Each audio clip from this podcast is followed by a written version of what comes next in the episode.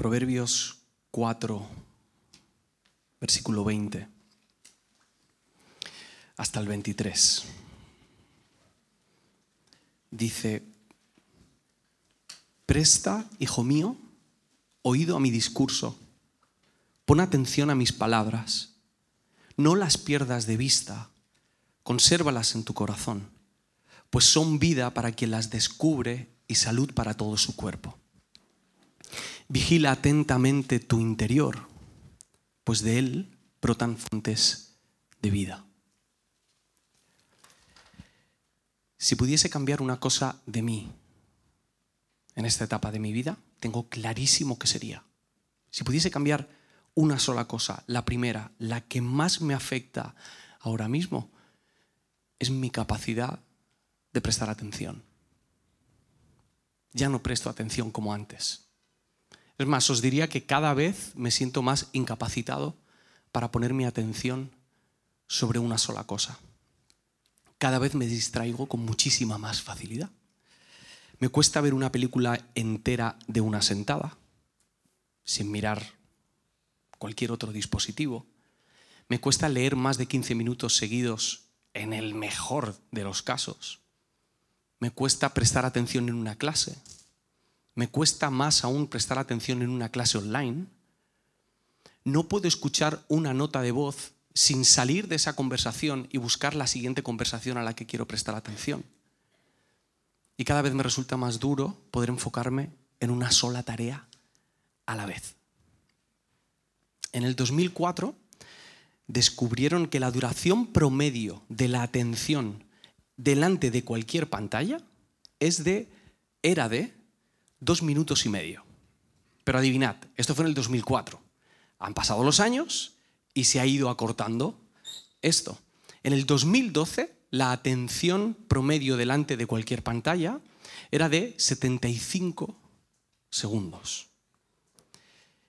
En el libro Hiperfocus, un libro que os recomiendo mucho sobre concentración y enfoque, el autor Chris Bailey dice que en el momento en el que escribió el libro, que fue 2018, la atención delante de una pantalla estaba alrededor de los 40 segundos. Ahora mismo no sé dónde está nuestro nivel de atención delante de una pantalla, pero algunos especulan que el motivo por el que las, historias de Instagram duran o duraban 15 segundos y los TikToks son tan breves es porque nuestra atención delante de una pantalla probablemente no sobrepasa los 20 segundos lo cual afecta notablemente a la productividad de los que trabajáis delante de una pantalla o estudiáis delante de una pantalla. Es más, no os podéis imaginar lo que me ha costado esta semana preparar una predicación sobre las distracciones. Muchísimo. Pero las distracciones no solamente nos afectan a nivel laboral, a nivel intelectual o a nivel creativo, las distracciones tienen un impacto más fuerte en nuestra vida. Probablemente lo que más me duele es que están alterando la manera en la que yo me relaciono con las personas. Cada vez me cuesta más mantener una conversación con los demás. Estoy hablando con alguien y mi cabeza está en otro mundo. ¿Os ha pasado esto de preguntarle a tu esposa algo y en el momento en el que has terminado la pregunta, en vez de escuchar la respuesta, tu cabeza ya está en otro mundo y tienes que volver a hacer la pregunta? Es como cuando miras el móvil para ver la hora y un segundo después tienes que volver a mirar el móvil para ver la hora porque no estabas concentrado en lo que estabas haciendo. Mis conversaciones con los demás han cambiado mucho y cada vez me cuesta más mantener esa conversación. Cada vez me cuesta más mantener una conversación conmigo mismo. Estar en silencio estar tranquilo, estar solo, o sea, e, escucharme. Ahora cuando necesito información, en vez de pensar en lo que hay dentro de mí, en lo que yo he podido aprender o lo que el Señor me puede decir, prefiero buscar en el ruido de Internet y de todo lo demás antes que mirar en lo que hay dentro de mí. Y por supuesto, cada vez me cuesta más mantener una conversación con Jesús. Y digo mantener porque tampoco nos vamos a pegar latigazos. Aquí hay personas que amamos al Señor y que tenemos el hábito de buscar al Señor todos los días, leyendo la palabra, orando, lo que sea. Pero una cosa es empezar una conversación y otra cosa es mantener una conversación. y las cosas que ocurren a mi alrededor me complican muchísimo que mis conversaciones con Jesús tengan un tiempo apartado, exclusivo, de enfoque solamente en Él. Hay algo más. Aparte de que las distracciones nos afectan en nuestros quehaceres, nos afectan en nuestras relaciones, es que además las distracciones tienen la habilidad y tienen la autoridad, entre comillas, de moldearnos. Las distracciones nos transforman. Las distracciones no son neutrales. Cada, de los, cada, uno de los elementos y los inputs que recibimos en, en, nuestra vida, especialmente a través de la tecnología, contienen un mensaje, aunque sea un mensaje de humor, pero ahí hay una idea. Y esa información, que a veces pensamos que es neutra, no es neutra. Esa información nos va moldeando poco a poco. Quiero leeros este versículo otra vez. Proverbios 4:20. Presta, hijo mío, oído a mi discurso Pon atención a mis palabras. No las pierdas de vista, consérvalas en tu corazón, pues son vida para quien las descubre y salud para todo su cuerpo. Nos habla no solo de empezar una conversación o escuchar a Dios, sino de cómo vamos a guardar eso, cómo vamos a conservarlo, cómo vamos a hacer para mantener nuestro oído y nuestra mirada en esas palabras. Y aquí hay algo muy interesante. Por un lado, nos dice que cuando tú y yo prestamos atención, a los sabios, cuando tú y yo prestamos atención a Dios, nosotros vamos siendo transformados. Es bueno para nosotros, pero nos deja un mensaje entre líneas, y es que aquellas cosas a las que le prestamos atención tienen la potestad de moldearnos. ¿A qué estamos prestando atención? ¿Cómo afecta esas cosas a las que presto atención en mi vida? Estas semanas pasadas os he hablado de de que sin querer queriendo nos hacemos discípulos de las mentiras, nos hacemos discípulos de la ansiedad, nos hacemos discípulos del orgullo. Y hoy me gustaría hablar de que sin querer queriendo también nos hemos vuelto discípulos de las distracciones. A lo mejor te parece muy exagerado, ¿no? Porque en particular quiero hablar de, nuestro móvil, no, no voy a esconderos la jugada, o sea, vamos a hablar del móvil hoy. Eh, y a lo mejor os parece exagerado y tú dices, a ver Andrés, yo no paso tanto tiempo delante del móvil como para que el móvil o los dispositivos móviles tengan alguna especie de impacto en mi vida y me transforme. Vale, pues me gustaría discutiroslo durante unos minutos. Quiero daros algunos datos, no quiero que os dé bajón, quiero que intentemos ser conscientes de la realidad en la que vivimos. Los estudios aseguran que a día de hoy cada uno de nosotros, de media, consume la cantidad de información equivalente a 175 periódicos. 30 veces más de lo que consumíamos hace 30 años. La media dice que miramos el móvil cada 5 minutos. Es más, alguno de vosotros está ahora mismo nerviosito por mirar el móvil. Cada 5 minutos. Aproximadamente desbloqueamos el móvil 50 veces al día, de media. Ojo, ¿esto qué quiere decir? Que algunos lo haréis 100 y otros lo haréis menos, pero la media es 50 veces. La media dice que consumimos el móvil 250 minutos al día. Y aquí viene el dato que da miedo. 250 minutos al día. Durante 10 años son más de un año y medio. Es decir, que si seguimos al ritmo en el que consumimos lo que hay en nuestro móvil, dentro de 10 años podremos decir que hemos perdido aproximadamente un año y medio de nuestra vida. Multiplica esto por los años que te queden de vida. Un dato interesante es que dicen que cada vez que nos distraemos, si tú estás enfocado en una tarea, concentrado, y te distraes, especialmente una distracción tecnológica, tu cerebro tarda 23 minutos con 15 segundos en volver a entrar en ese estado de concentración. No quiero decir que no puedas volver a tu tarea, vuelves a la tarea, pero no vuelves con la misma concentración que tenías antes. Por lo tanto, Las distracciones que hace años eran puntuales, era algo que ocurría a lo largo del día unas cuantas veces y que incluso eran refrescantes porque, bueno, reseteas un poco la mente, te liberas, ves las cosas desde otra perspectiva. Esas distracciones que ocurrían puntualmente ahora ya no ocurren puntualmente. Ahora ocurren muchas veces a lo largo del día. Ya no es una cuestión de que estemos distraídos, estamos atentos, pero estamos atentos a las distracciones. ¿Qué impacto puede tener eso en nuestra vida? No quiero decir esto, ni mucho menos para satanizar la tecnología, no es así. Tampoco lo digo para que nos resignemos y digamos, guau, como lo hacemos todos, pues de perdidos al río, ¿no? Eh, ¿Cómo se dice? Mal de muchos, consuelo de tontos. Tampoco lo digo para eso, sino para que seamos conscientes de cuál es el problema que hay en nuestra sociedad y de qué manera puede ser que nos esté afectando a cada uno de nosotros. Porque este tema nos toca directamente como discípulos de Jesús. Como seres humanos, nosotros que seguimos a Jesús, hemos decidido ser transformados paso a paso conforme a la imagen de Jesús.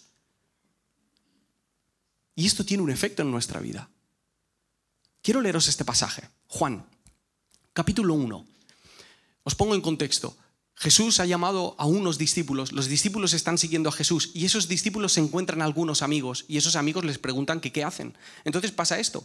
Felipe, que era discípulo, halló a Natanael y le dijo, hemos hallado a aquel de quien escribió Moisés en la ley, así como los profetas, a Jesús, el hijo de José de Nazaret. Hemos encontrado al Mesías, hemos encontrado a aquella persona que llevábamos esperando durante siglos. Está aquí, vamos a seguirlo. Natanael le dijo, ¿de Nazaret puede salir algo de bueno? Y le dijo Felipe, ven y ve. Esta última palabra, ve, también se puede traducir en el griego como prestar atención. El llamado a los discípulos es el de enfocar su atención en Jesús, el de perseguir a Jesús, el de estar sentado a la puerta de la casa de Jesús, comer con Jesús y poner tus ojos en todo lo que hace Jesús. Más adelante Jesús, en Mateo 6, versículo 22-23, un versículo muy conocido, dice, los ojos son lámparas para el cuerpo. Si tus ojos están sanos, todo en ti será luz, pero si tus ojos están enfermos, todo en ti será oscuridad. ¿A qué estás prestando atención? Y cómo afecta en tu vida. Porque al final del día somos el resultado de las cosas que miramos y oímos. Y nos acabamos convirtiendo en aquellas cosas a las que les prestamos atención. La cuestión es que la mayoría de nosotros intuimos, porque lo sentimos dentro, y porque de vez en cuando leemos algún artículo o tenemos conversaciones con amigos, intuimos que las distracciones no nos convienen como discípulos de Jesús, pero aún así nos distraemos. ¿Por qué lo hacemos? ¿Por qué sabiendo lo que nos aportan, yo el primero? ¿Por qué sabiendo que nos están transformando para mal, nos seguimos distrayendo? Quiero contaros algunos motivos. Por un lado, las redes sociales y la tecnología crean la ilusión de que podemos estar en todo. De que puedes estar estudiando y a la vez puedes estar viendo stories de tus amigos cenando en el Jenkins o puedes estar viendo stories de lo que está haciendo Aitana en el directo en Madrid o de X iglesia que está en cualquier parte del mundo. Vivimos con la ilusión de que podemos estar en todo. Y vivimos con la ilusión de que podemos saberlo todo. De que yo puedo estar al tanto de cada noticia y de la opinión política de cada persona interesante y relevante acerca de esa noticia.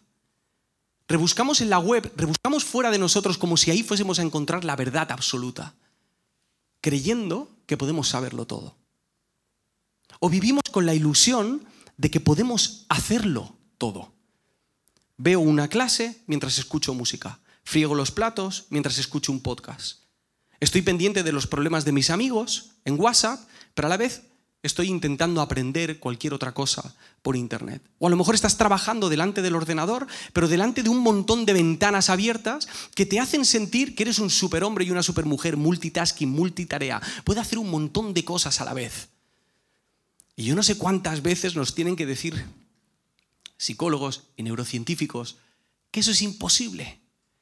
Que esa es una ilusión, la ilusión de que puedes hacerlo todo y de que puedes hacerlo a la vez. En realidad lo que ocurre es que lo haces todo mal y lento.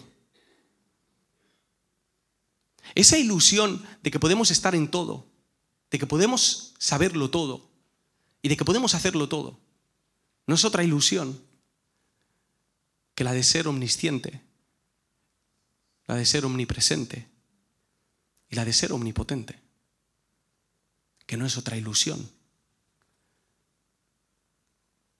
más que la de creernos Dios.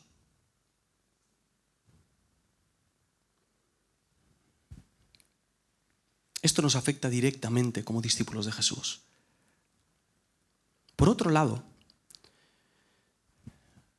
vivimos sobreestimulados, es decir, no, no, todos los motivos de nuestras distracciones son motivos teológicos, como el que os he dicho hay motivos físicos. Vivimos sobre, sobreestimulados. Nuestra mente está constantemente recibiendo información y eso le gusta al cuerpo. Nuestro cerebro se despierta cada vez que, tenemos un, chute de, de, dopamina o recibimos una notificación. Hay información, conocimiento, likes, hay burbujitas rojas que aparecen en el móvil y dices, ay, alguien me quiere al otro lado del mundo.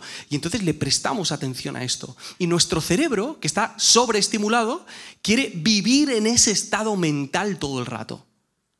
Es como cuando llevas tres horas conduciendo a 120 kilómetros por hora y de repente entras a la ciudad y ves un aviso que te dice que tienes que ir a cuánto? A 50. Y tú bajas a 50, pero a ti te da la sensación de que vas marcha atrás. Entonces, esto va lentísimo. ¿Cómo puedo vivir yo en mi vida yendo a 50? Pues algo parecido le pasa a nuestro cerebro. Va a una velocidad brutal y solo quiere vivir en ese estado. Cuando nosotros decimos, que el mundo va cada vez más deprisa y queremos aprender a vivir al ritmo de Jesús, no estamos hablando solo del estrés, de la agenda, sino de la manera y la velocidad en la que estamos consumiendo información durante todo el día. Los discípulos de Jesús somos aquellos que estamos llamados a vivir paso a paso, ser pacientes, esperar, estar presentes, disfrutar del camino, perseverar incluso en el sufrimiento. Y la sobreestimulación nos lo pone difícil. Vamos un poco más allá. Hay un motivo que nos afecta como iglesia y es lo que se llama el sesgo de novedad. El, sesgo es como una especie de trampa que pone tu cabeza, una trampa mental, para entender las cosas de cierta manera.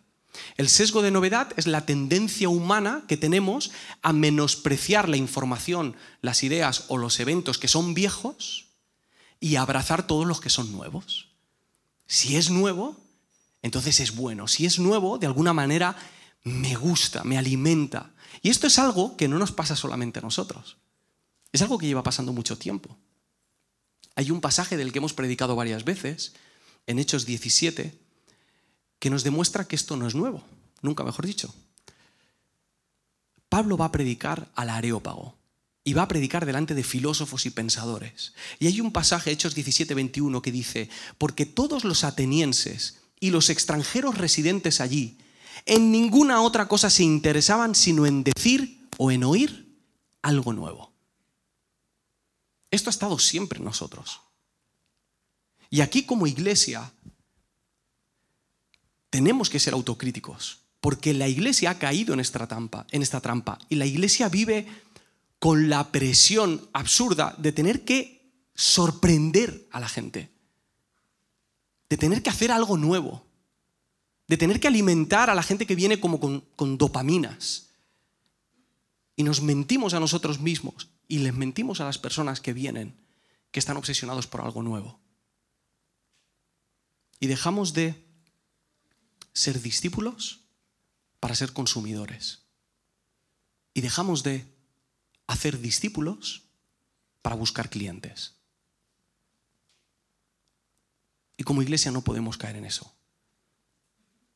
La ilusión de creernos Dios o la sobreestimulación o el sesgo de novedad no son características de un discípulo de Jesús. No nos ayudan a vivir a su ritmo. No nos ayudan a seguir al Maestro. Al revés, nos impulsan a vivir en una búsqueda absurda y vacía de estímulos y novedades. Y todos sabemos por experiencia que ninguna de esas distracciones nos va a devolver algo a cambio. Nuestra relación con las distracciones es una relación tóxica en la que la atención que nosotros les prestamos nunca va a venir de vuelta. Jamás. Y nos dejan vacíos, nos dejan partidos, nos dejan con una vida a medias, nos dejan tibios, nos dejan con ansiedad, nos quitan el sueño, nos quitan la vida. No estamos hechos para vivir con el corazón roto. Jesús, sabiendo esto perfectamente, sabiendo que nuestro corazón está dividido, dice en Mateo 22, 37, amarás al Señor tu Dios con todo tu corazón, con toda tu alma y con toda tu mente. Santiago, hermano de Jesús, un tiempo después, en Santiago 1.8 dice, el hombre de doble ánimo es inconstante en todos sus caminos. Jesús no vino a fundar una religión, Jesús no vino a formar un partido político o a extender una ideología.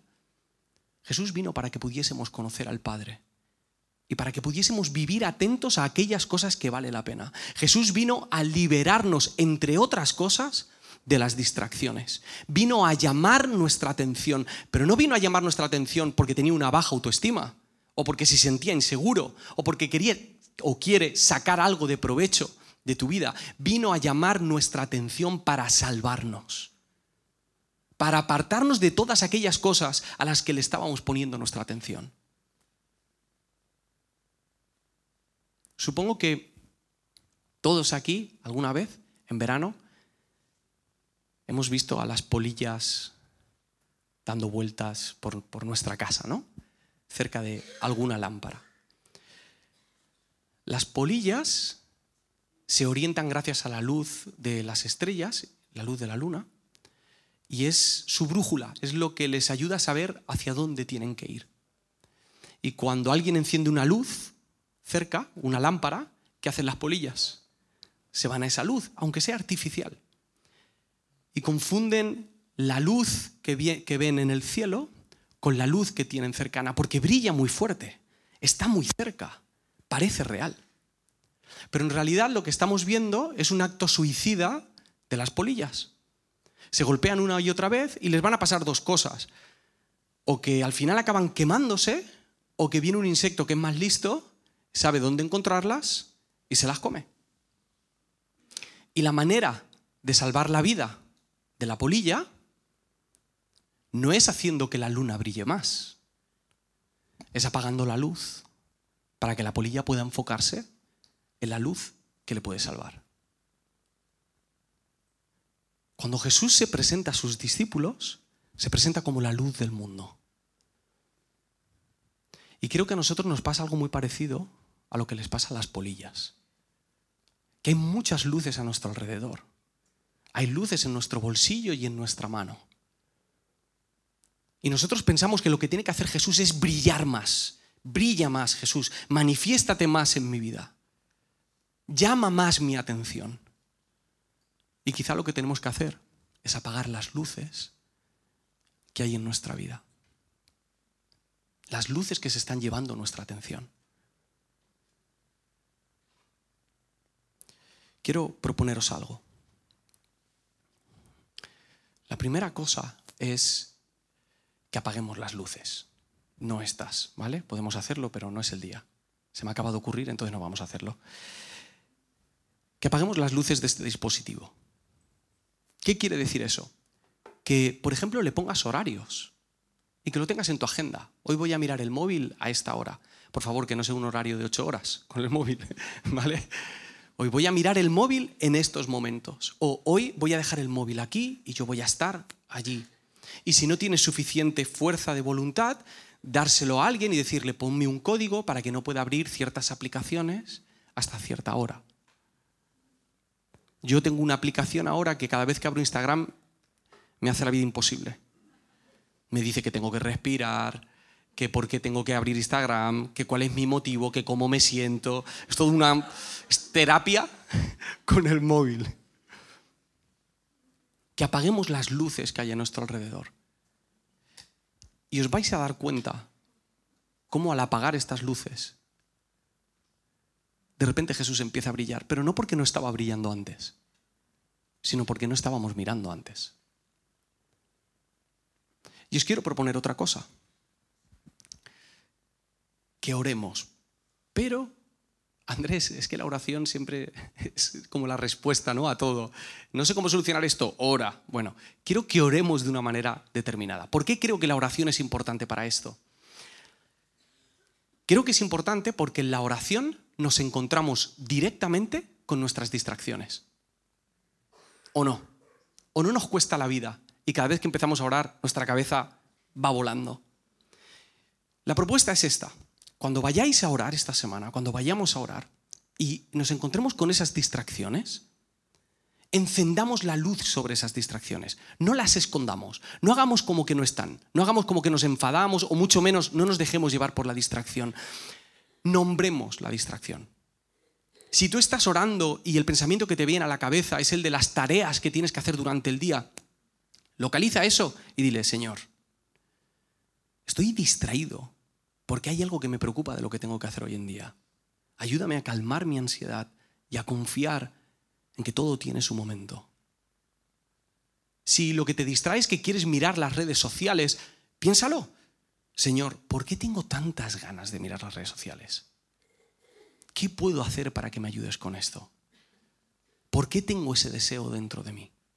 O si lo que sientes es mucha rabia porque te estás distrayendo y te da tanta impotencia que tienes rabia y al final dejas de orar, lleva esa rabia delante del Señor. Señor, siento rabia, por favor, trabaja conmigo en esta área de mi vida. No escondas la distracción, ora la distracción. Llévala delante de Dios. Para mí esta semana ha sido una llamada de atención de Jesús a varias cosas. Por un lado, a reconocer que Él es la luz y que tengo que poner mi mirada en Él. Por otro lado, a saber que las distracciones me distipulan y que si yo pongo mis ojos en Jesús, la luz de Jesús va a estar en mí. Pero hay algo más. Es que en el momento en el que la luz de Jesús está en mí, entonces yo me convierto en la luz para el resto de las personas.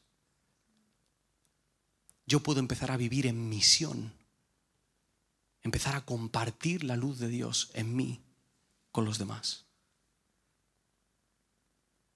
¿Qué podría pasar esta semana si apagamos las luces y dejamos que sea Jesús el que nos dislumbre y nos discipule. ¿Qué podría pasar?